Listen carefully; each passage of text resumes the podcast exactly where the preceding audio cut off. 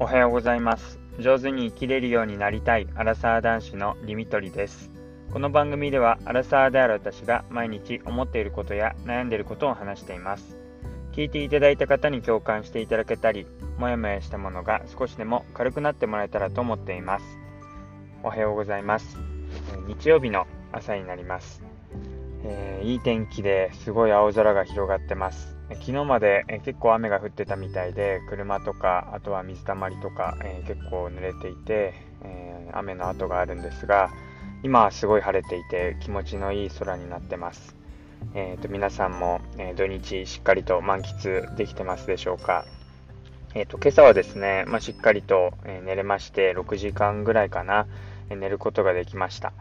途中赤ちゃんが起きるってこともなく、赤ちゃんと共にというか、6時間ぐらいで起きて、で、また2回目の睡眠に入っていったんですけども、なかなか私自身は眠くならないというか、実際こう、夜とか、あとはもう昼の途中ぐらいで赤ちゃんにミルクあげながらなんか眠そうにしてる顔見てると眠くなるのはあるんですが、なかなか、うん、普段がこう5時間とか6時間ぐらいの睡眠で慣れてしまってきているからなのか、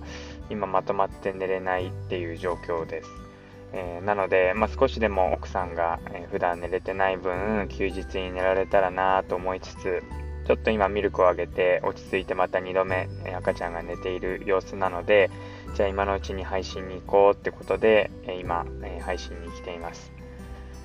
で今日はですね久々に、えー、奥さん方のおじいちゃんおばあちゃん奥さん方のお父さんお母さんに会いに行くっていうそんな予定になっています。どうしても、えー、里帰り、えー、して里帰り出産で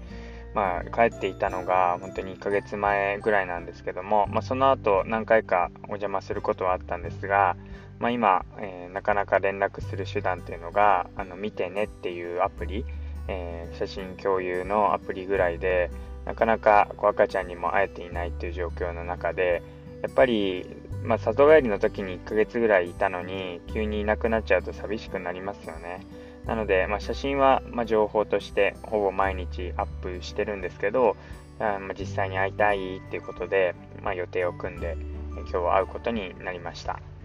で、また4月になったらお宮参りとか、あとお食い初めとか、まあ、いろいろイベントが待っているので、そういうイベントに備えて、えー、予約とか、まあ、日程の詰めとかができたらいいななんてことを思っています。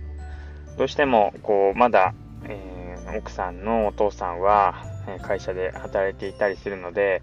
うんまあ、4月から私たちは育休に入って、まあ、平日も家にいることになるんですけども、まあ、なかなかお宮参りっていうとうちの両親も含めてみんなで行くっていう感じなのでみんなの予定が合うっていうとどうしても日曜日になるのかななんていうふうに思っています。なので、まあ、日曜日、えそのタイミングで、えいつ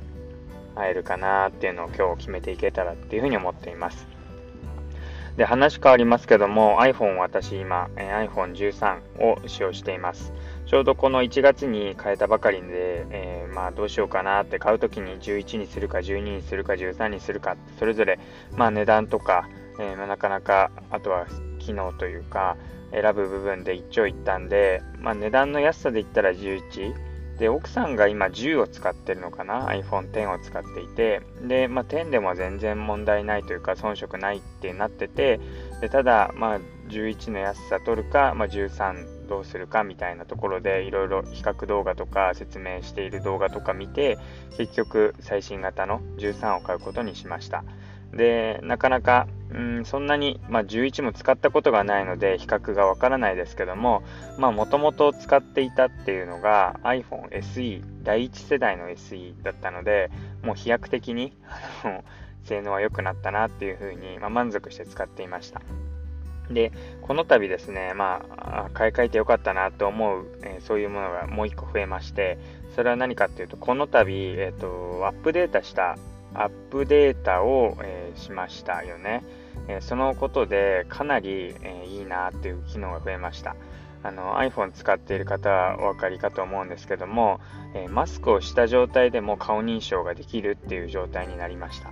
これ本当に画期的で革命かと思って、本当にどういう機能であのわざわざえ顔認証ってなってたのをマスクしても OK つまり鼻っていうか目と目目だけですよねきっと。で認証してるんだろうってその機能というか性能にちょっとびっくりっていうとこなんですがもう本当にこれ革命的でちょうど今、まあ、コロナ禍、うんまあ、落ち着きつつありますけど、まあ、その中でマスクも必ずと言っていいほど外出するときにはしていてでその中で、えー、どうしても顔認証っていうとマスクを取らなきゃいけなくてでマスクは認証されないってなるといつもこう番号を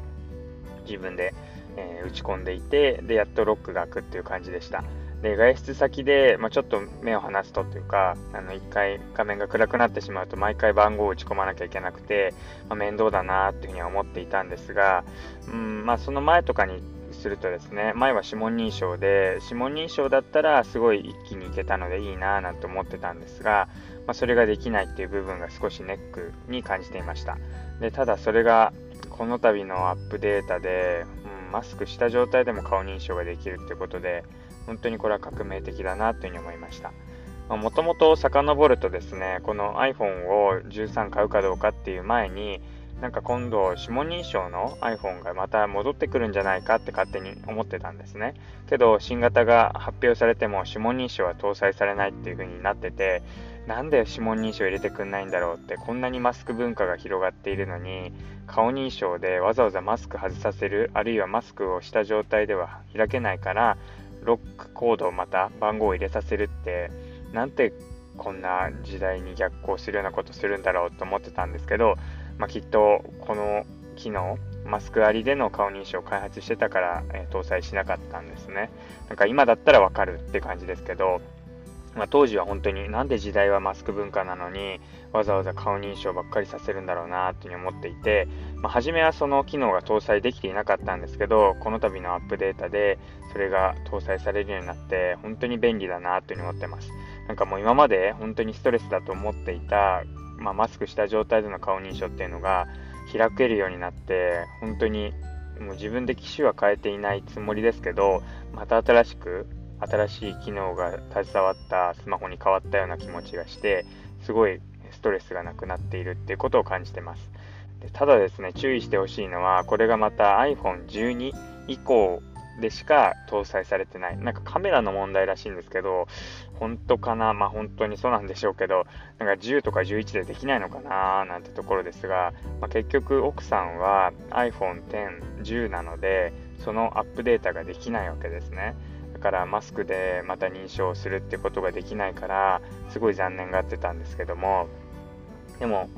考えてみると、もし安さを選んで私も11を買っていたら、このアップデータが得られなかったのかって思うと本当に心底13でよかったなってまあ値段で言うと本当にそんな大差なかったと思うんですよね。詳しく覚えてないんですけどあのまあ私が iPhone を買った1月の配信をまた遡っていただければ聞けるかと思うんですが確か記憶だと本当に1万2万の違いだったかなっていうふうにごめんなさい。1万2万の違いだったかなっていうふうに思っています。で